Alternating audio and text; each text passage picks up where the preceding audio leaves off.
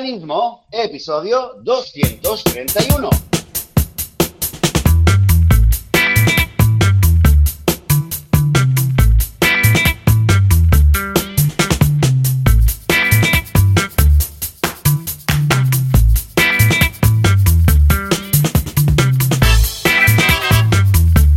Muy buenos días, bienvenidas, bienvenidos a Veganismo, el podcast, el programa donde aquí hablamos sobre temas relacionados con el veganismo, con la vida vegana, con los derechos de los animales, con cómo ser vegano sin morir en el intento, sin matar a nadie, sin hacer eh, daño a nadie. Yo soy Joseph de la Paz de vitaminavegana.com y desde el otro lado del cable, como cada domingo, o casi cada domingo, debería estar Joan Boluda de la Academia de Cursos de boluda.com. Hola, ¿qué tal, Joseph? ¿Qué tal? ¿Cómo estamos? Muy contento de estar aquí una semana más. Bueno, la semana pasada no pudimos por temas Bueno, de salud sí. y de voz y de todo, pero esta semana vamos, voz. vamos a compensar. Mientras sean, sí, mientras sean problemas de voz y no problemas de. Efectivamente, nos efectivamente. arreglar- nos arreglar- los O también podrían ser problemas de iBox, la plataforma de podcasting, que no funciona, entonces sí, no sí. nos pueden escuchar. Pero te digo sí, algo, ayer no tenía muy claro que hoy pudiera grabar, ¿eh? porque el viernes por la tarde pillé un pedazo de indigestión, pero o sea, que...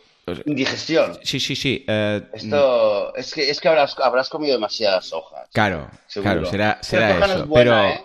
No es horroroso. soja. Empezó como unas, eh, unas, mm, unos espasmos de estos de la barriga, ¿sabes? Estilo retortijón y tal. Y luego ardor, escozor de estómago, ¿sabes? Reflujo de este. Pero pasé una noche, Joseph, pero que era, por favor, que alguien me pegue un tiro. No, no sabía cómo ponerme. Además, no tenía bicarbonato en casa porque dices, bueno, a ver si encuentro algo. Pero, Quería Joan, vomitar. ¿cómo que no, bicarbonato? No, una sopita de pollo. Claro, lo que me faltaba. ¿Eh? Solo Y si de pensar ayuda- en Exacto. comer algo, me venían arcadas de, de asco de solo pensar en comida. O sea, lo pasé tan mal, tan mal. Y nada, dormí, me dormí a las 5, que normalmente es la hora en la que despierto. Porque es que a la que me estiraba, Ah, claro, luego indagando, estabas mal. claro, luego indagando di- me di cuenta que, que no deberíamos nunca, o sea, que es, que es peor estirarse, ¿sabes? O sea, que cuando tienes reflujo y tal, mejor estar sentado o de pie. Pues claro, a la que estaba un poco bien, me iba a estirar a la cama y peor, porque entonces era, "Oh, Dios mío, todo me mareo, bah, fatal.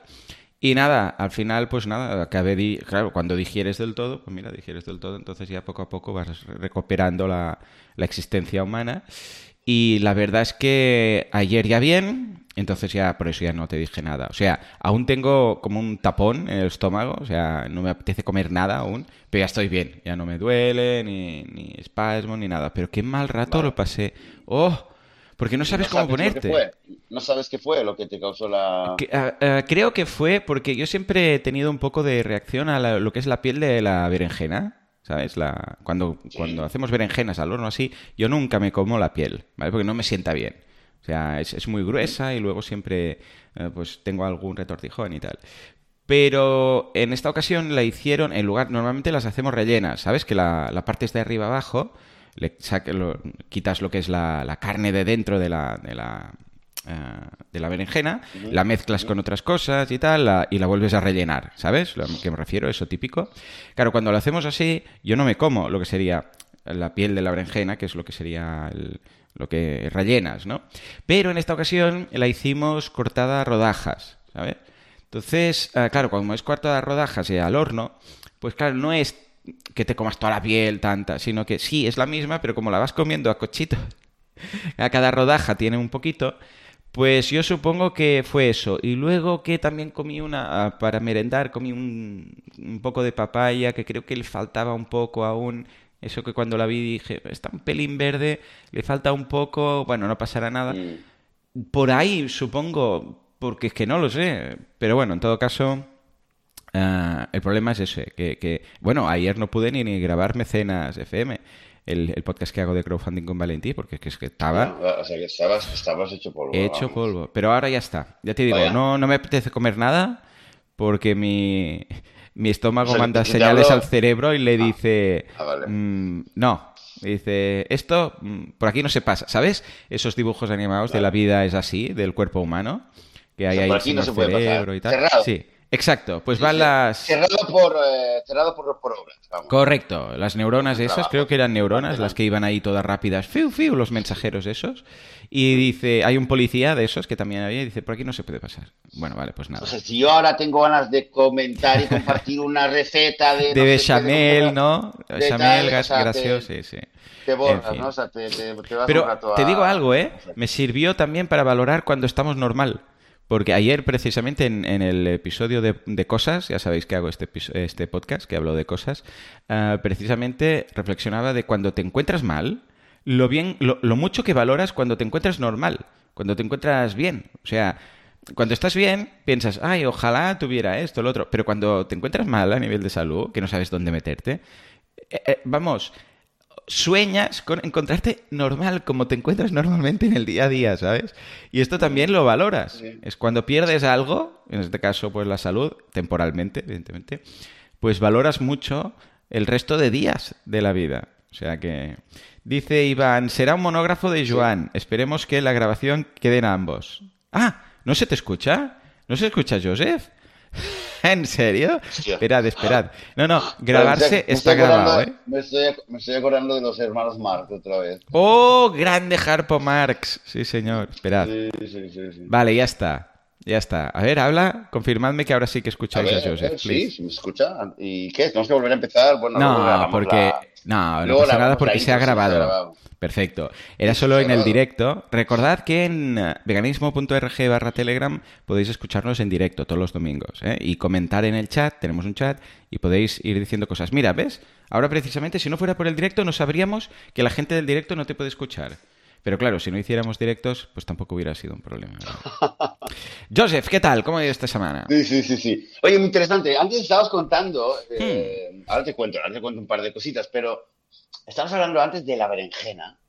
Sí. Fíjate, fíjate, yo lo que he pensado, ¿eh? A ver, se me ha ocurrido de repente que eh, la palabra que has usado, piel, Sí, correcto. Eso. Y carne, también he dicho piel. carne, si te Claro, fijas. digo, claro, claro, exacto, por ahí va a ir. Eh, que muchas veces cuando hablamos de, de- o sea, si hablamos de alimentos de, de- comida vegetal o comida Ujú, de origen ujú. animal, en general se usan palabras diferentes, pero de repente he pensado, hey, piel, quizás piel es la única palabra o el único término que se usa tanto para, para, para una carne, digamos, un pescado o una manzana, ¿vale? O una berenjena, lo Ujú, que sea. ¿No? Pero es, es- esto es normal, ¿no? Es decir, la piel de la... o sea, quitarle la piel, puede ser de una patata o de un pescado, bueno, o del pollo. Pero claro, luego si hablas de la carne de la berenjena, no. ¿vale? Claro. Y, y, eh, no, es curioso. y el ¿no? caso es que bueno, es pero- correcto decirlo, pero no hay hay piel, la claro, pulpa, bueno, si hay quizás, piel, ¿no? ¿qué hay dentro de la piel? ¿no? Le preguntas a alguien, oye, dentro de la piel, si le quitas la piel, ¿con qué te quedas? Y alguien te dirá, o con la carne. Bueno, pues eh, quítale la piel a la manzana y cómete la carne, ¿no? Ujú. Diríamos así. Bueno, no sé, se me ha ocurrido ahora. El, Sí, es sí, pero ya te digo, quizás deberíamos eh, llamarlo pulpa, pulpa, sería correcto, no es exactamente lo mismo. Carne está bien dicho, ¿eh? porque yo lo busqué en su momento, porque dije, Sí, ¿cómo sí, lo sí, digo el relleno de la fruta, no? Y está aceptado. Lo que pasa es que no me gusta usarlo, ¿no? Por eso también he, he dudado un poco ahí en el momento que lo comentaba. Pero pulpa estaría correcto, ¿o cómo lo ves, Juanma? Ahí digo, Juanma, es que Juanma dice sí, dice sí, que estoy leyendo el chat, No, no, pulpa no, no, no. dice pulpa que ya, es- que ya es- se escucha. Es la carne, es la carne y se usa carnosa, ¿no? ¿no? Se usa decir, esto, esto tiene una textura muy eh, carnosa. Eh, no, no, no se usa, o quizás yo ya mi español está, eh, está ya con demasiadas influencias de, de- de muchos idiomas. Me estoy buscando en inglés. En inglés, eh, tú, tú, tú, tú estudias inglés cada, cada semana, ¿no? Tienes una profe de inglés. Eh, Apple Skin, yo nunca he oído esto de Apple Skin. No. Dice por aquí, Alberto ¿Eh? nos pasa carne, dice parte de un fruto o de un tubérculo generalmente blanda que está debajo de la cáscara o piel. ¿Ves? Carne y Claro. piel. Curioso, ¿eh? Sí, sí, sí. Sí, sí, es, técnicamente es correcto, pero cuando eh, normalmente cuando hablas con alguien y le dices, eh, no sé, no, eh, no quiero carne de gallina, prefiero que me pongas un estofado de carne de berenjena, eso es correcto decirlo, ¿no? Pero claro, pero suena muy raro. Pero sin embargo, el tema de la piel sí que ha- sí que es, es normal usar. Bueno, nada, es, es una, una observación que nunca lo había, había caído. Y, y, eh, creo que es importante porque sí que hemos hablado muchas veces sobre la, la importancia de las palabras, que a veces eh, eh, la forma en la que hablamos y nos expresamos pues también conlleva y perpetúa muchos mensajes, ¿no? Eh, tampoco es que vamos a empezar ahora a, cambiar el mundo solamente de, eh, hablando de la carne vegetal, eh, o la carne de la berenjena, pero bueno, yo creo que es importante por lo menos tenerlo presente. En estas cositas de, ¿sabes? De, de, un poco volviendo al episodio aquel de los peces muertos, ¿eh? cómo denominamos las cosas. Exacto. la piel es la piel, pues debajo de la piel está la carne. La carne. Efectivamente. ¿Eh? Bueno, es lo que siempre hemos hecho para sustituir esas palabras. En fin. Uh, Joseph, uh, yo por mi cuenta un par de actualizaciones de mi vida Vidal. Uh, por un lado tenemos, bueno, hoy por cierto estoy en el despacho. Sí, vida es el adjetivo de vida, vida. es Vidal. Vida Vidal, vale. entonces, varias cosas. Primero, yo estoy en el despacho cerrado porque normalmente estoy en el comedor del despacho. Ya, sabéis que mi oficina es un piso oficina, ¿vale? Porque hoy me han acompañado mis hijos. O sea que si alguien tiene alguna duda de, para Jan o Paul, porque me han querido acompañar hoy, pues que me lo diga, que les que se lo pregunto, que ahora están viendo YouTube en el comedor y me han dejado aquí cerrado en que normalmente trabajo en el comedor. Por otro lado, el pollito que mandamos, de hecho fueron dos, lo que pasa es que Creo, por lo que he leído en, los comentarios de Instagram del de, Santuario Gaia, que creo que uno falleció, tengo que confirmarlo porque no, especificaban, pero el otro está fantástico, está ideal. Y ah, tiene una madre gallina adoptiva y me han mandado un vídeo con el pollito que mandamos jugando con ella. O sea, que se le sube encima y todo. O sea, ahí empieza a aletear como medio volando, bueno, esos aleteos que hacen, ¿sabéis? Y, subiéndose encima dos y tres veces y súper contento. Eh, creo que os dejé el vídeo. Recordadme si dejé ya el vídeo en Telegram, si no lo mandaré ahora, ¿vale? Pero muy, muy contento. Ah, con lo que, bien, hemos conseguido que este pollito, bueno, pues si hubiera acabado en una granja ya no existiría, lo más seguro, y si hubiera acabado en la casa de uno de los niños que se ha llevado los pollitos, pues a saber tú qué acabará pasando, porque sí, sí, jeje, jaja, ahora es un pollito pequeño, pero cuando sea un gallo o una gallina, ¿qué van a hacer? En un piso. Pero bueno, en fin. Esperemos que acabe también en un santuario. Pero el caso es que me pasaron el vídeo y súper contento. Dice que... No, lo del vídeo de no. Pues ahora os lo pasaré, porque súper... Vamos, me hizo una ilusión cuando lo recibí, ¿vale? Entonces, más cositas, más cositas. Por otro lado, tenemos feedback. ¿Quieres que te lea un poco de feedback? Y luego comentaremos noticias que mm, Joseph ha encontrado algunas cosas interesantes. Eh, si te parece, primero leemos el feedback que nos ha llegado, ¿vale? Vale. Pues venga, va dice Mayra, Mayra es la primera que dice, hola, soy de México y les escribo muy feliz porque hace una semana los escucho y hoy llegué a su episodio 121, donde hablan que ya están en Spotify, donde curiosamente yo los empecé a escuchar, mira qué casualidad. Dice, sé que apenas voy por la mitad de sus episodios, desde... ¿La mitad has hecho ya? ¿En una semana?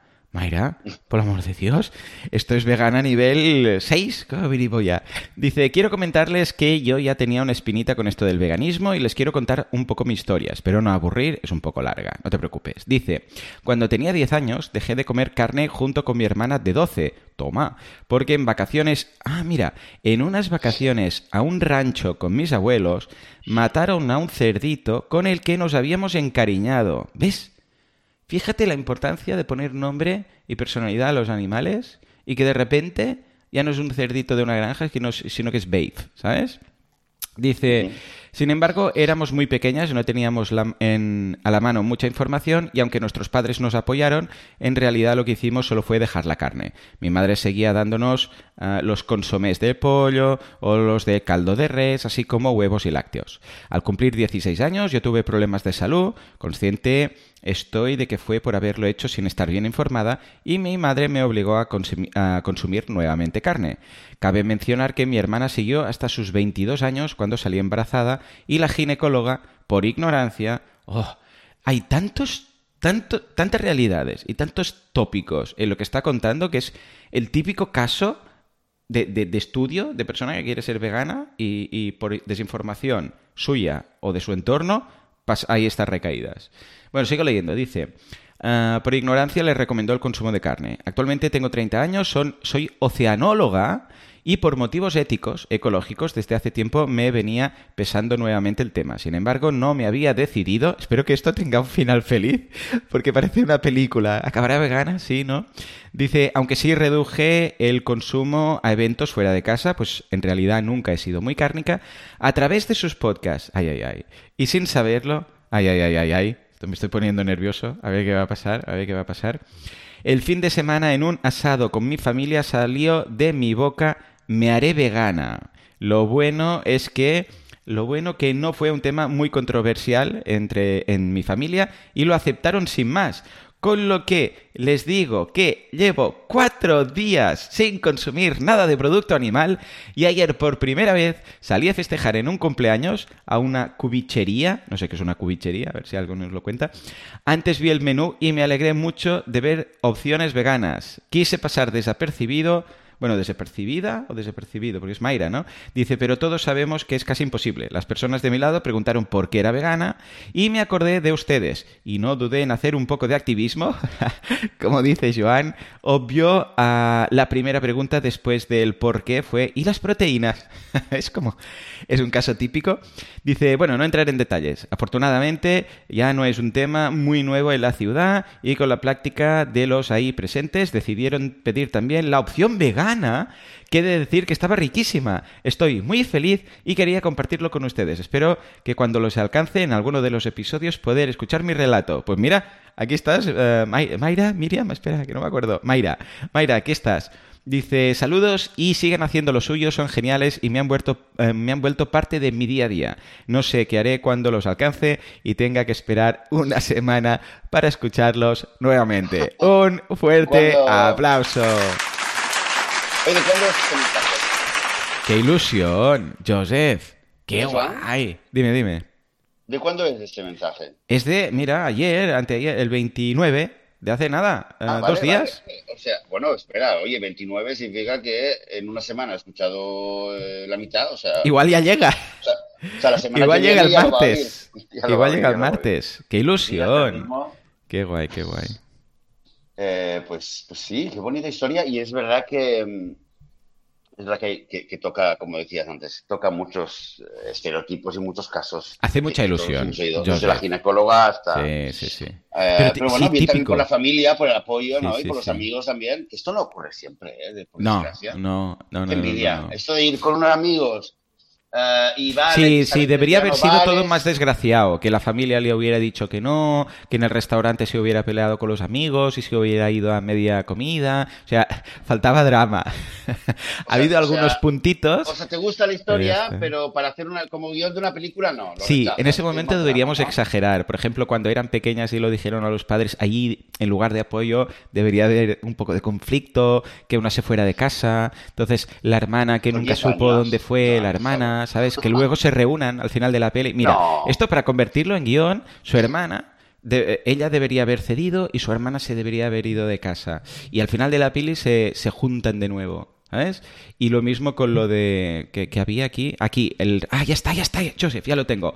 Cuando se va del restaurante con sus amigos, de esto que dice qué tal, porque se han enfadado porque pedía opciones veganas y, y se han peleado, se va, toda enfadada por la noche, por un callejón, y empieza a escuchar unos pasos así como, ay, que me están siguiendo, no sé qué, y empieza a correr, los pasos la siguen, y al final llegan a un callejón ahí con una farola medio rota que les, las ilumina, y se acerca, ¿qué quieres de mí? Que no sé qué, y se queda así con los ojos, ¡ah! y dice, ¿Petra? Porque su, su hermana se va a llamar Petra, ¿vale? ¿Petra? Y Petra dice, Mayra. Y entonces se reúnen bajo la farola que va ahí haciendo mm, relámpagos porque no, no, acaba de funcionar y, se, credits roll, the credits roll, ¿sabes? Y aparecen los créditos. Y ambas han llegado al veganismo luchando contra toda la sociedad. ¿Has visto? ¿Sí o no? Ya está, ya tenemos, tenemos un hit, ¿eh? Venga, va, hay que escribir el guion y... Ya está. Bueno, en serio, que me hace mucha ilusión esto. Me hace mucha ilusión este, estos testimonios. Porque nosotros estábamos ahí, el hilo conductor de, de la peli va a ser nuestro podcast, ¿eh? En todo momento. Porque las une, ellos no, ellas no lo saben, pero ambas escuchan el podcast, cada una en su parte de... ¿De dónde son? De México. Cada una en su punta de México. ¿Qué te parece? Pues mm, genial. Genial. Está. ¿Eh? Tenemos, una, tenemos todo. Dice Fabio, ¿cómo le gusta el guion a Joan? Efectivamente. Bueno, va, leo otro, otro caso. Es Manuel. espera, espera, espera, espera, un momento. Ya que hemos hablado de, de, ya que hemos hablado de un guion y de una película, pues vamos a comentar una, lo que te había contado antes de nuestro querido amigo Joaquin Phoenix, que vuelve, sí, sí, sí, sí, sí, vuelve a acaparar un titular, un titular vegano, eh, de mm. las noticias del mundo, maravilloso mundo eh, de la no violencia. Um, Joaquin Phoenix, eh, resulta que ha, a ver, de lo poco que sabemos, ¿vale? Vamos a dejar un enlace, pero lo que mm, la noticia es que ha comprado eh, los derechos de, para hacer una película basado en el libro de un libro de Ingrid Newker, que es la presidenta de PETA, ¿vale? De PETA en inglés, ¿vale? People for the Ethic Treatment for Animals. Vale. Eh, se ve que es un libro que lo escribió en 1992, porque es mujer, es mayor y lleva, un montón de años ahí, eh, eh, desde que creó PETA, ¿no? Eh, y se ve, bueno, tenía este libro y, lo van a hacer, lo van a pasar a la pantalla y bueno. Ah, muy bien, pero ¿qué cuenta? ¿Su vida o cómo va esto? Está en, no, no lo sé, yo no, no lo he leído, no lo he leído, eh, pero es, eh, o sea, es sobre el, Frente de Liberación en, en, Norteamérica, ¿vale? Es sobre, digamos, me imagino que si, o sea, si por el año 1992 pues debería tocar eh, los principios de PETA, que PETA, bueno, las primeras imágenes que siempre uno ve buscando en la historia de PETA eran personas que entraban y liberaban animales en laboratorios y tal, ¿no? Eso, por lo menos son las, las operaciones, las acciones más conocidas que hacían eh, hace muchos años. Mm, entonces, eh, Ah, mira, sí, es, una historia que habla de una. Mira, que te gustan esos guiones. Lo, lo voy traduciendo del inglés, ¿vale? Eh, es la, historia verdadera de Valerie, que es una oficial de policía eh, en Maryland que encuentra un grupo de activistas que están liberando animales de unos laboratorios y esta policía se une a su misión para terminar el, eh, sufrimiento de los animales. Vale, pues ya lo tenemos. Eso es una película. Yo pensaba que quizás era algo más o autobiográfica o... Ah, puede ser chula, por eso. O no de ficción. Si Joaquín Phoenix la, ha comprado los derechos, yo creo que puede ser... Porque él sabrá, yo desconozco este libro, pero si lo ha hecho Joaquín Phoenix, que sabe muy bien lo que se hace, es un tío muy, muy claro en estas cosas, seguro que nos sorprende. Sí, sí, muy bien, muy bien. Pues dice esto, dice que... y la música de, de Moby, ¿no? Que, que eh, está convencida de que puede ganar otro... Bueno, están hablando de que, quizás puede ganar otro Oscar, depende de quién lo haga, si lo hace como productor... Muy bien. Em, sí, sí. Pues entonces, em, bueno, hay una última, una nueva edición que va a salir dentro de unos días del, libro y supongo que vamos a escuchar cuando haya, cuando haya noticias, no sé cuándo va a salir esta película, o cuándo la van a hacer, o cuál es el planning. Pero mira, esas cosas llegan. Yo me acuerdo cuando escuché a Patrick eh, Babumian, mm. Eh, hace varios años en, una conferencia que dio por aquí y habló de, la de una película que estaban haciendo con James Cameron, que iba a ser una bomba y que iba a influir muchísimo, y era el, Game Changers. Y nos lo contó dos años antes. Que oh, sí, cierto. Y, yo pensaba, ah, a ver cuándo llega. Y mira, al final llega. O sea, esto también llegará, quizás llegue dentro de un año, dos años o tres, pero uh, Phoenix, oye, por recordar solamente que ha hecho varias, que, que ha hecho, o sea, ha estado ha sido activo en un montón de proyectos. El último, ¿te acuerdas que lo comentamos? Es la película Gunda, una película en, eh, blanco y negro que, de, un, eh, de un director que se llama Víctor Kosakowski y que realmente lo que hace es sin palabras, es simplemente una película en la cual se ven imágenes de un, de un grupo de animales no solo cerdos, pero hay, un, todo un grupo de animales hasta el momento en el que Gunda, que es una cerda, se la tienen que llevar la industria se la tiene que llevar. Pero no es, no es, una película en plan eh, Earthling, o sea, no es una película de, de, maltrato animal, no es una película violenta, al contrario, es una película simplemente que, que te introduce en lo que es el mundo interno, la vida interior, por decirlo así, socialmente, de un grupo de animales, eh, a través simplemente de lo que hacen. Y bueno, es una película también que, que, que, ha influido mucho para mucha gente en lo que decíamos antes, de mirar a un animal no como un cerdo, sino como nos contaba Mayra en su mensaje, ¿no? Cuando ya lo has conocido, lo ves de otra manera. Y creo que esa es la, la idea de, Gunda, ¿no? Lo que hace, lo en esta película es, es, es, eh, es, eh, enseñarnos a mirar a, cualquier animal, eh, si lo observamos con un poco de paciencia, ya deja de ser un ciervo, una gallina, un conejo, un cerdo, lo que es una personalidad, porque empiezas a observarle y ver cada cosa que hace. Y claro, ahí, como cada uno de nosotros, ¿no? Tiene ahí un mundo entero. pues esto es sobre Joaquín Phoenix, ¿eh? Pues Joan, eh, yo te diría que una cosa. Yo no sé qué planes tienes, pero estoy seguro que, por lo que me has contado, cuando termine el podcast y termines de editar el audio, no te vas a ir a comer. ¿Vale? No, hoy, hoy dudo que no, no, no, comida no. Y a tus hijos, mira, déjalos en YouTube, bueno, déjalos en YouTube o diles que sigan leyendo un libro y tú pon, coge una hoja de papel, escribe el guion, ¿vale? Con permiso de la peli, ¿no? Venga, y se lo mando a Joaquín Phoenix. Le envías un borrador, le envías un borrador a Mayra, papín, papán, ¿vale? Y mañana por la mañana se lo enviamos a Joaquín Phoenix. No, no, pero te digo algo. Se lo enviamos a Joaquín Phoenix y también a Moby para que nos haga la música, ¿sí o no? Ok. Y a ver, que lo financie, bueno, no, el productor ya está, y que lo dirija algún director vegano, por favor, y que todos los actores y todo el mundo sea vegano, ¿eh? Aquí vamos a ser hasta... Hasta... Aquí hasta el repartidor de sí, sí, Vamos a discriminar. Ah, y actores, bueno, actores hay una barbaridad de actores veganos, no hay problema. ¿Y qué nos faltaría? Ya está, ya tenemos todo. Oye, y, y el público también. Todo. Solo veganos. No puedes ir al cine. al cine a verla si no eres vegano, claro que sí. Exacto, ponemos una cámara, como las cámaras de seguridad en los aeropuertos, pasa alguien, si vemos un resto de pollo o algo en la barriga, nada, fuera, ¿vale? Ya está. Estupendo. Colesterol, fuera. Tú, tal, nada, fuera. ¿Eh? Me parece ideal. Venga, va, pues esto es lo que voy a hacer yo. Pero antes lo que voy a hacer es, te voy a dar 30 segundos de trabajo porque como están mis hijos aquí, alguno ha ido al baño y ha dejado, ¿sabes eso que pasa cuando no tiras bien de la cadena y el agua se va perdiendo? Pues no puedo porque lo estoy escuchando desde aquí y veo que el agua, eh, eh, no veo, no, escucho que el agua va cayendo, cayendo y como somos muy ecológicos voy a hacer algo. Venga, 30 segundos, Joseph, voy para allá. Venga, va. Mientras tanto, bueno, vamos a esperar a Joan. No vamos a hacer, eh, a hacer eh, nada sin Joan, pero lo que voy a comentar, esto ya lo sabe Joan, y ahora le diré que nos dé su input. He ido rápido. ha salido una noticia. Ha salido una noticia que me la han contado esta mañana. Sí. Eh, un poco en el contexto de lo que se ha hablado mucho en las últimas semanas de, sobre la libertad de expresión, la desinformación en redes sociales, hmm. hasta qué punto eh, es legítimo, o sea, hay que dar libertad de expresión a cualquier persona, hasta qué punto hay que eh, censurar o bloquear información que pueda ser eh, falsa.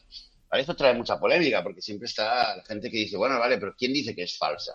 Cuando bloquean información sobre las vacunas, sobre el COVID o lo que sea, Hombre, a mí esto en general me da, me da un poco de, miedo, en general, cuando alguien puede bloquear y decidir qué información es falsa o no.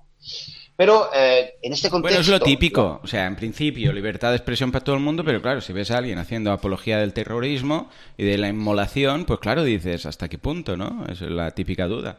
Dices, sí, sí, libertad, pero... ¿Y si alguien convence a alguien para que se inmole? Claro. Es ese punto, ¿no? Claro, que dices, bueno, pues a ver qué se puede hacer y qué no se puede sí, hacer. Está claro. Pero la línea es eh, a veces puede ser muy fina y muy confusa y no saber. Muchísimo. Vale, si alguien dice sal y mata a tu vecino, vale, está muy claro, pero si alguien te dice, eh, qué sé yo, sal y ponte en mitad de la carretera y qué sé yo, ya haz algo, eh, no se me ocurre algún, algún ejemplo, pero pueden haber cosas donde digas, no está tan claro, ¿no? O sea, es verdad, es una mentira y cómo sabes, ¿no? en todo caso, dentro de todo este de, este debate sobre estas cuestiones, la noticia que ha salido, y me ha parecido muy interesante, es que eh, hay una plataforma que es la primera que ha, declarado que van a bloquear y prohibir la desinformación climática. Hmm. O sea, que se habla mucho sobre lo que pasa en Ucrania, el COVID, sí, eh, cosas, ¿no? Y cosas políticas, por supuesto, racismo, etcétera. Pero de repente, em, eh, desinformación climática nunca lo había oído ni, ni realmente lo había pensado eh, quizás una plataforma como Twitter, Pinterest o Facebook, bueno, la que sea, diga, hey, no, si alguien publica una información que, por ejemplo, está desinformando sobre lo que pasa con el clima, esto no lo vamos a permitir. Igual que si alguien dijera, hey, eh, no sé, suicídate, no, tampoco. Bueno, me ha parecido interesante. No sé si lo habías oído, tenías alguna, alguna pista sobre esto, o si es algo, crees que es algo que los que puede eh, empujar a otras plataformas que que, sea, que eh, quizás dentro de poco ya no, por lo menos, ya no veamos más gente diciendo, ah, el clima es una tontería, papín, papá, o qué sé yo, ¿no? A ver, ¿sabes qué pasa? Que las Pues- redes sociales son muy jóvenes, muy, muy jóvenes. O sea, es algo de hace cuatro días, eh, como aquel que dice, a, a nivel de... Jóvenes. ¿Eh? ¿En serio? Sí, las redes sociales son una cosa que, vamos, la sociedad está aprendiendo a usarlas. Me refiero a que eh, no, no tenemos nativos, o sea, la gran mayoría de la población actual ha visto aparecer las redes sociales. Y también una gran parte se han abierto cuenta hace relativamente poco. Es decir, cuando todo el mundo ya desde su, o sea, ya nazca, o sea, toda la población del mundo que en estos momentos esto no se cumple. Eh, podemos decir que algo está asimilado cuando toda la población del mundo lo ha visto y ha existido desde su nacimiento, ¿vale? Para entendernos. Las redes sociales son muy jóvenes. O sea, hace cuatro días no teníamos Facebook, no teníamos... Bueno, y algunas son nuevas. Entonces, ¿qué pasa? Que la sociedad tiene que aprender a, a usar una nueva herramienta cuando aparece. Entonces, y las propias herramientas también. Entonces, yo esto lo veo como una evolución y muchas más que veremos, porque claro, al principio es, ¿y cómo va esto? O sea, al principio las redes sociales es, ¿cómo que yo suba mis cosas aquí? Pues estamos locos. O sea, al principio había mucha reticencia de, ¿por qué voy a contar yo lo que hago? Y, y si, hay una excursión, y si hago una excursión, esto son cosas mías, es privado, no sé qué. Y de repente hemos pasado a la otra punta, que es, no, no, voy a compartir cuando voy al baño. O sea, y los influencers y los selfies y todo, todo esto se ha creado a raíz de las redes sociales. Un selfie sin redes sociales, ¿de qué sirve? Eh, o sea, no, no existía ni la palabra. Entonces, en este caso, ¿qué pasa? Bueno, hemos llegado a este punto de- del tema de la, de la libertad de expresión. Lo veo bien, lo veo interesante que se vayan colocando esos límites. Lo que también te digo algo, eh, echa la ley, echa la trampa. En el momento en el cual una red social se pase quizás un poquito demasiado de, de ciertas censuras, pues abrirá otra y dirá, yo no censuro nada. Aquí cada uno puede subir lo que le dé la gana. O bueno, eh, censuro menos, ¿vale?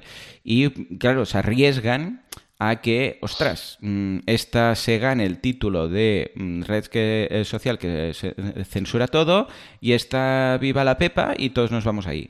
O sea que es un, son tiempos interesantes, ¿sabes? Esa, Ese dicho, creo que es eh, japonés, que Sí, cuando sí, le sí, quieres mal a alguien le dices, deseo que vivas tiempos interesantes. Bueno, pues tiempos interesantes son estos en los que veremos qué pasa con cada red social. Yo siempre apelo al sentido común. Lo que pasa es que, bueno, como sabemos, es el, el menos común de los sentidos y que bueno, la gente a la que le das eh, libertad, pues pasa lo que pasa. Pero lo seguiré con interés, sí, sí, sin duda alguna. Yo para mí, en redes sociales, si fuera para mí, personas Seguirás, como yo, perdón, como tú, lo seguirás con Pinterest. como interés. Habla- habla sí, bien. sí, sí, como curiosidad. Pinterest. Ah, va, en fin. Muy bien, ahí está bien. Eh, Juanca. Venga, van a pues yo lo seguiré, ¿vale?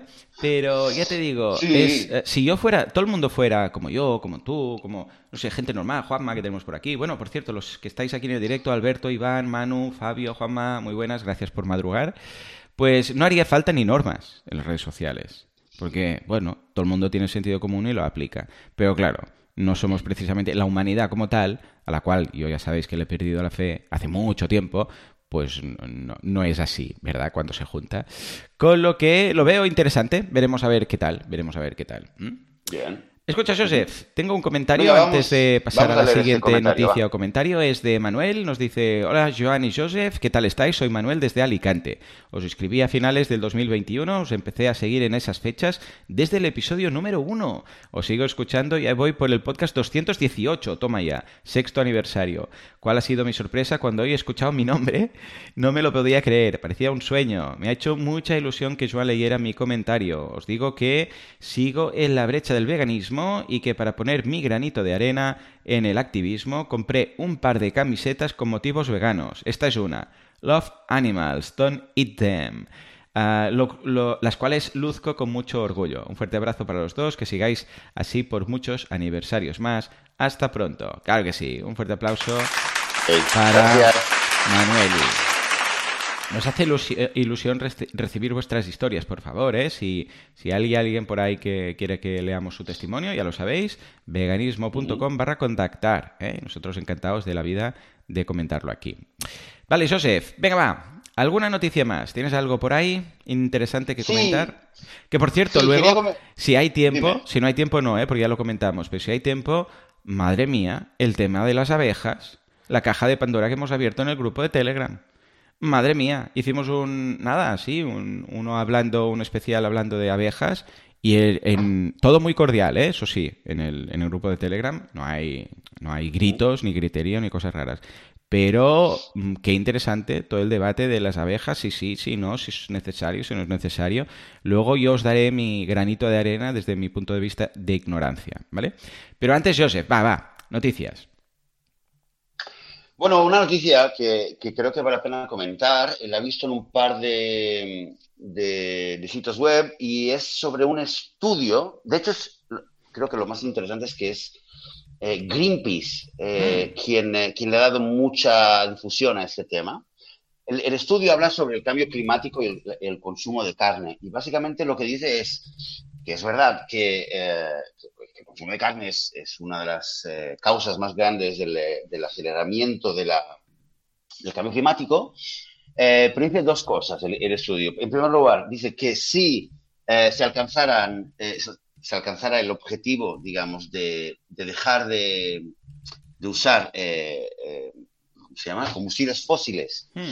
eh, tal, como, tal como, digamos, tal, como, tal como es nuestro objetivo, si siguiéramos, si la humanidad siguiera consumiendo las cantidades de animales que, consume actualmente con el crecimiento de la población, que también sigue creciendo, seguiríamos avanzando hacia, el, el, punto de inflexión climático. O sea que es un estudio que, demuestra claramente que, en primer lugar, no basta solamente concentrarse en, en las gasolinas, etcétera, eh, y que incluso si lo hiciéramos, que estamos lejos de dejar la gasolina, como por desgracia todos sabemos, pero incluso si lo hiciéramos, no sería bastante y seguiríamos acercando al abismo. Eso en primer lugar. Lo segundo, eh, y esto creo que es más interesante, es que eh, se acerca mucho más, aumenta la resolución de, esta afirmación que hacemos todo el tiempo, que si la carne, el consumo de carne, acelera el cambio climático. Y lo que dice es que realmente ¿quién consume carne? Los países ricos. O sea, no se puede comparar lo que consume carne un americano o un eh, europeo con lo que consume de carne un, eh, un senegalés, ¿vale? o un, eh, o un pakistanés, ¿vale? O un pakistaní, perdón, o, un, eh, o lo que sea, cualquier otro lugar del mundo. Hmm. Te, digo, te digo los números porque es que, quiero decir, quizás ya lo hemos comentado algunas veces, pero es que, y es que cada vez alucino de nuevo, para, para que veamos la diferencia con el resto del mundo. En, em, en Estados Unidos, eh, ¿cuál, ¿cuál, es la cantidad? Creo que 120 kilos de carne. Ahora mismo no lo tengo, pero lo que recuerdo es algo así, como 120 kilos de carne al año un americano medio. En Europa, en Europa, diga, hostia, eso, eso en, en Europa es alrededor de 80 kilos. Madre mía. Pues fíjate, pago 120 en Estados Unidos, a 80 en, Europa, pero luego ya en el resto del mundo pues ya eh, llegamos a, 20 mm, o 15 kilos al, año, ¿vale? En otros países, en los países eh, que no son tan ricos. Y básicamente lo que, lo que viene a transmitir este, estudio y también el mensaje de Greenpeace, que es lo que me ha gustado, es decir, hey, eh, tenemos que empezar a, acelerar la reducción de carne en los países occidentales, en Europa y, Estados Unidos. Es que es, algo clave y sin esto nunca vamos a poder eh, resolver el problema climático. Eh, y que venga de Greenpeace, que todos sabemos que Greenpeace durante mucho tiempo pues apenas, apenas tocaba el tema, recordad del cómo empezaba incluso el documental de Cowspiracy. Si no lo ha visto, que lo vaya a ver. Pero empezaba un poco preguntándose por qué hay tantas organizaciones ecologistas que no hablan del tema, ¿no? Y hablaba también de Greenpeace y, bueno, poco a poco sí que se están, están, eh, se están involucrando más. Así que, bueno, esto, esto creo que es importante porque sigue poniendo sobre la mesa el tema de la carne. Y esto además, mm. eh, Joan, además ha puesto sobre la mesa otra vez en algunos lugares, en algunos foros, la gran pregunta, ok, si la carne, sobre todo en Estados Unidos y en, Europa, está causando, o sea, tal consumo de carne está causando tantos problemas y está eh, equilibrando cualquier otro avance, cualquier otro esfuerzo, digamos, contra el cambio climático que podamos hacer, entonces sería una solución el el crear un impuesto o aumentar un impuesto sobre la carne. Hmm. Eso, es algo que, eso es algo que también se ha, debatido bastante.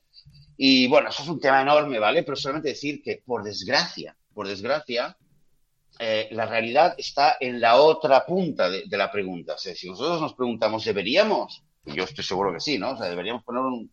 O sea, hasta que no podamos prohibir la venta y el comercio de, cuerpos de animales y de partes de animales, etcétera, por, supuesto, el, Estado, incluso no desde una ideología vegana, debería poner un impuesto. Mira el dato, ¿eh? eh te lo voy a te lo voy a decir. En, en, en, eh, Reino Unido, hmm. ¿vale? Según, eh, según Plan Based News, en Reino Unido, el 90% de los ingresos de la ganadería vienen de subsidios. Curioso. Hmm. ¿Te das cuenta? 90%. O sea, que dices, joder, apaga y vámonos. ¿No? Porque ya dices, pues, o sea, si el Estado tiene que pagar la producción de carne, ¿vale? Eh, y, lo, y el segundo dato, si lo encuentro, te lo voy a poder, eh, lo voy a poder eh, comentar, es, es un estudio que intenta estimar hasta qué punto influiría un, un impuesto sobre la carne. Y básicamente lo que, lo que calculan es, por ejemplo, que si aumentara el precio de la carne, hablamos de, Europa y Estados Unidos, en un 20%, entonces la gente reduciría el consumo de carne un, eh, X%, ¿no? Entonces el estudio intenta eh, eh, evaluar cuánto tendrían que imponer, cuánto tendrían que, grabar el, comercio de carne para que la gente reduciera hasta, un hasta un 75%, que era lo que decía, lo que veíamos en el otro estudio, y poder, ¿vale? No desde una motivación eh, ética vegana por los animales, pero por lo menos instinto de supervivencia, si quieres, ¿no? Decir, bueno, por lo menos vamos a, parar con esto. Bueno, vamos a dejar aquí los dos estudios, ¿vale? Para quien le quiera echar un vistazo y profundizar y comentar. ¿eh? ¿Qué te parece? Mm, no, no, no baja del o sea, no baja del, del orden del día el tema del, cambio climático. Es verdad que en los últimos, el último año, entre la pandemia, la guerra en Ucrania y tal, un poco yo pensaba, al final, con tantos problemas que, hay, que, que, el ser humano causa, pues al final los grandes problemas es que ni se hablan, ¿no? Pero bueno, parece que en las últimas semanas sí que, sí que un poco se vuelve a hablar. Yo por lo menos tengo esa sensación. Se vuelve te voy a hablar de, lo que es realmente importante, del tema número uno que la humanidad debe resolver. En fin, ahí, ahí queda esto. Claro que ¿Cómo lo ves? sí. sí, sí, totalmente cierto. Y a ver si es verdad y no es una moda pasajera, yo sé, política, porque se acercan unas elecciones de turno o algo, sino que es algo que luego evidentemente pues sigue, efectivamente ah, se toman decisiones. En fin, veremos. Yo es que no me fío nada de la humanidad en general y, de los políticos menos. Ah, Joseph, ah, ¿te queda alguna noticia o comentamos el tema de, las abejas así por encima? No, a ver, cuéntame. Yo, yo es que eh, te decía también antes del programa que tengo un problema ahora que, con el Telegram. y en el nuevo teléfono que tengo me salen un montón de grupos que no tengo ni idea y cuando alguna vez entro, es que hasta que encuentro el grupo y lo veo y veo cientos de mensajes y claro, no doy abasto. Así que cuéntame, por favor, ¿qué ha pasado? Venga, va. Uh, Telegram uh, esta semana uh, lo ha petado porque está todos los grupos, todo el grupo está hablando del tema de las abejas, ¿vale? A ver, te, te, ubico para que te centres. Um, tema abejas ya comentamos en su momento y estuvimos valorando el porqué y el por qué lo hacemos y todo esto, pero ha surgido aquí un, un debate entre lo siguiente, porque algunos dicen que sí que es importante que se hagan temas de apicultura, algunos que no, ¿vale? Claro, en principio dices, ¿para qué? Las abejas pues ya se administran. Mi punto de vista siempre ha sido, a ver, dudo yo que las abejas se vayan a acabar, ¿vale? Ahora veremos el otro punto de vista, uh, porque por, si, si no hacemos nada nosotros, o sea, dudo yo que la naturaleza sea suficientemente tonta, ¿vale? Como para dejar extinguir las abejas, para entendernos, porque nosotros no las estamos eh, generando en, en granjas de abejas, ¿vale? Esta era mi, idea. O sea, yo creo que la naturaleza se equilibra suficientemente bien sin que nosotros tengamos que hacer nada, ¿vale? Y por el otro lado hay algunos argumentos que resumo de una forma rápida, simplemente para que veáis cuál es el punto de vista, que es que lo que viene a ser es que como los humanos damos tanto por ahí, eh, molestamos tanto a las abejas y les dejamos tan poco sitio, o las molestamos o no les dejamos, pues somos nosotros propiamente humanos que eh, tenemos que generar granjas de abejas porque si no, por el mero hecho de molestarlas y de ocupar zonas donde ellas estarían si no hubiera humanidad, pues ah, se extinguirían porque no tendrían sitios donde ir por ellas por sí mismo. Es decir, que si no hubiera humanos, para entendernos, las abejas no tendrían problemas, porque sí, seguirían ahí, polinizarían, todas estas cosas, pero habiendo humanos, pues como nos las cargamos, también a la vez tenemos que arreglar nuestro error, ¿eh? porque no les dejamos mm, procrear como harían sin humanos de por medio, y tenemos que crear granjas para que se mantengan. ¿vale? Esto es un poco lo que he interpretado yo, pero ojo, ya te digo, ¿eh? yo desde la ignorancia, yo siempre he pensado, bueno, cuanto menos toquemos las cosas, mejor. Y la, contra viene a ser esta. Es decir, no, ya lo hemos estropeado, ahora lo tenemos que arreglar, porque si no lo arreglamos será peor. Eh, Joseph, ¿tú has indagado realmente? Porque yo en el tema abejas nunca me ha llamado la atención, la verdad, y nunca, nunca he buscado este debate. Lo que sí que he detectado es que eh, ambos casos, y buscando a raíz de este debate en Telegram, eh, tienen estudios.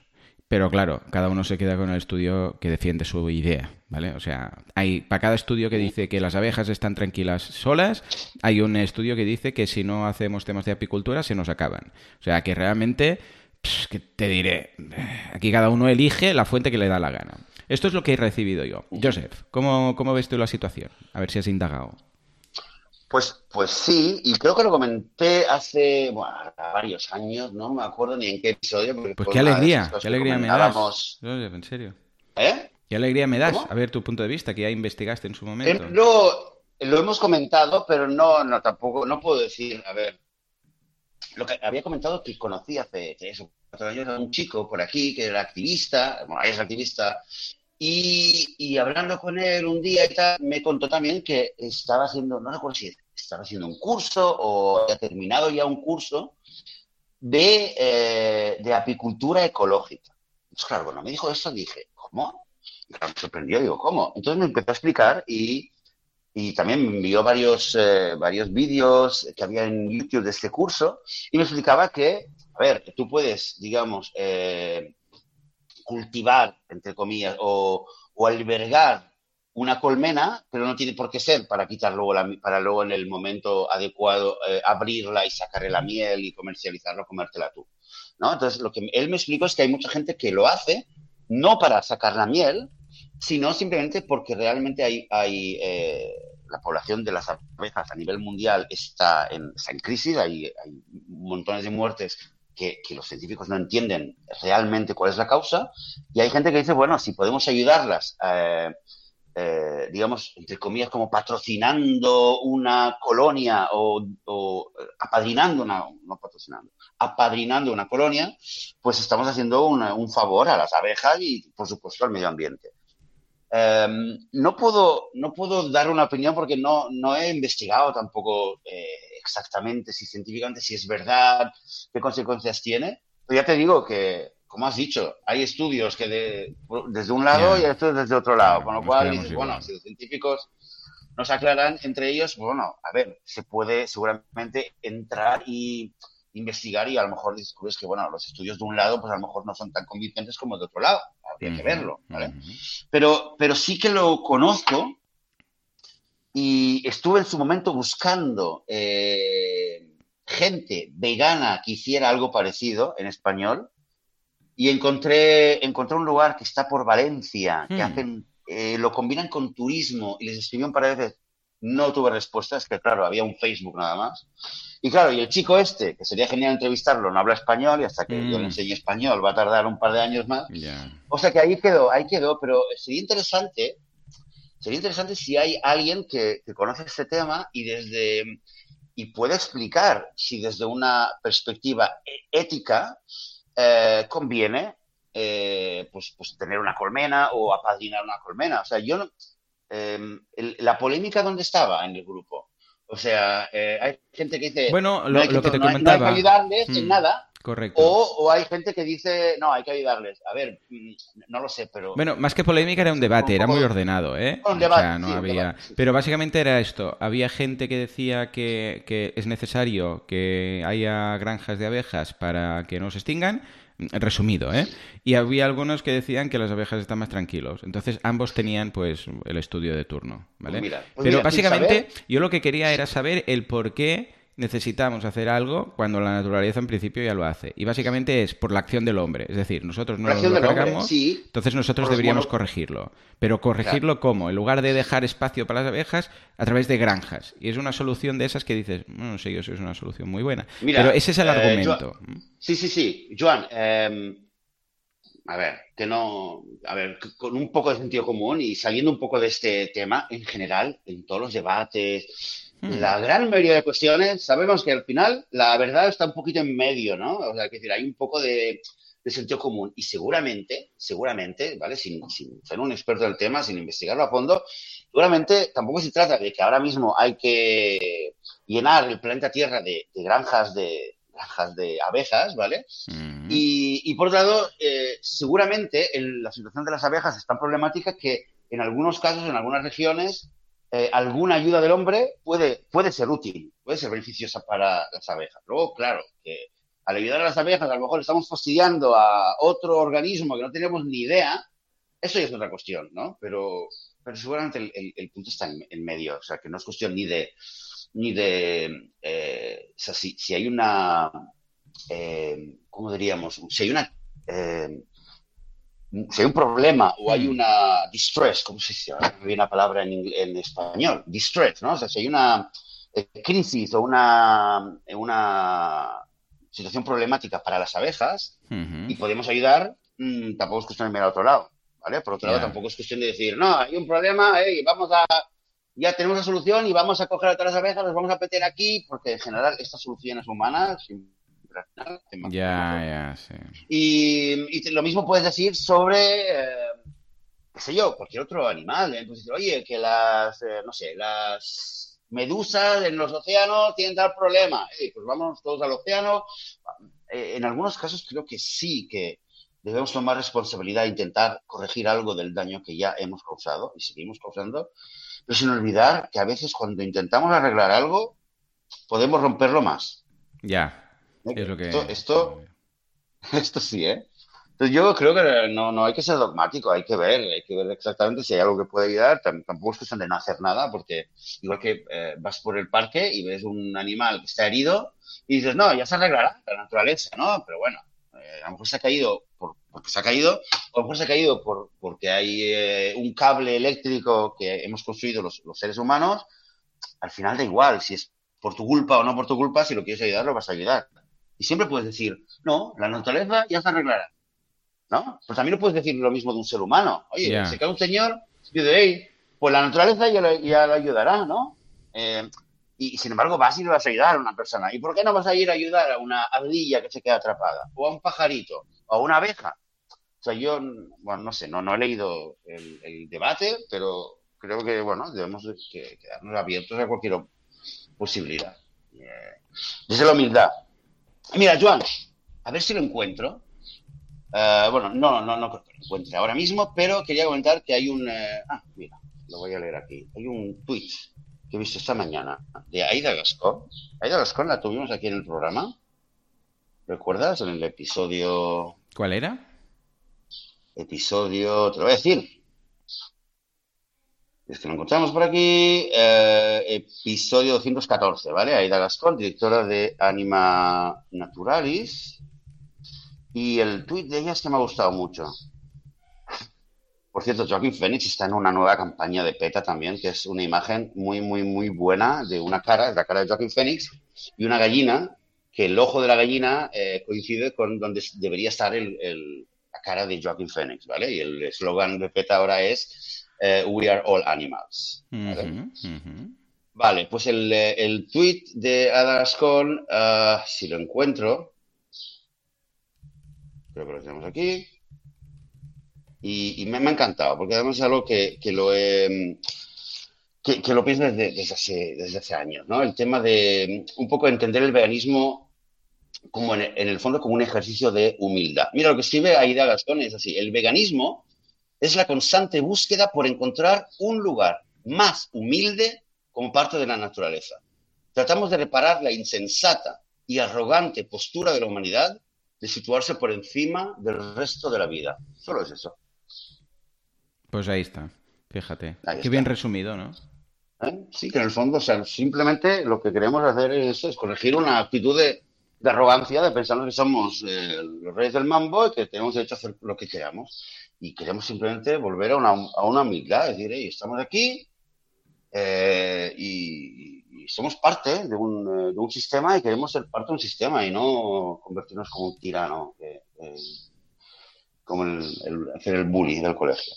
En fin, pues esto es eh, alguna de las cositas que quería comentar. Y tengo más, pero bueno, lo vamos a dejar para otro episodio, ¿no, Joan? Uh -huh. Sí, sí, porque algo, hemos tenido un poco más? de todo. Hoy hemos hecho un, un resumen. Sí. Simplemente, eso sí, leer un par de comentarios de, de, la gente que está aquí en directo. Una de Juanma dice, sí. en casa a no ver. éramos conscientes de la cantidad de carne que consumíamos y, lo, y lo mucho que supone económicamente. Y hemos reducido el consumo de carne y el precio semanal de la compra ha descendido un 30%. Toma ya. Y bueno, es un punto de dolor que empieza a hacer reflexionar toda, uh, toda mi familia en casa, más allá de los otros tres que comentáis aquí. Y Joseph uh, comenta que se Ah, eres tú, Joseph, estás ahí. Dice, puedes pinear el grupo, es decir, dejarlo en posición fija al principio, correcto. Sí, sí, sí, esto es lo que hacer. Yo no, yo no escrito. Ah, pues hay no otro Joseph. Dice, la mejor opción es no existir como especie porque desequilibramos todo y es normal porque no tenemos la capacidad de ser conscientes de todo, efectivamente. Sí, sí, al final, lo... pues hay otro Joseph ahí, ¿eh? Imagínate tú. Ves, Hola, toca yo. Hola, dos toca Joseph, dos Joseph. Pues nada, que, que sí, que efectivamente parece mentira, pero a la que empiezas a indagar, madre mía, locura, locura. Pues, eh, pues sí. Y quedaría mucho más que comentar y, um, y me alegro también que haya, haya, debate, que por lo menos haya conversación y sobre todo que haya debate eh, bien, ordenado, respetuoso sobre ese tema y de que pongamos el tema de las abejas, que se habla muy, demasiado poco, a mi gusto.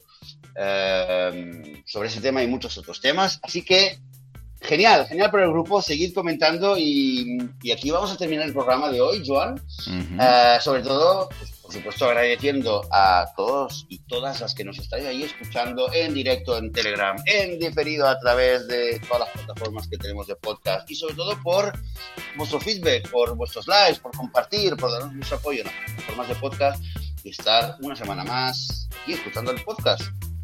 Así que para terminar el programa de hoy, os deseamos una muy buena semana vegana. Adiós. Adiós.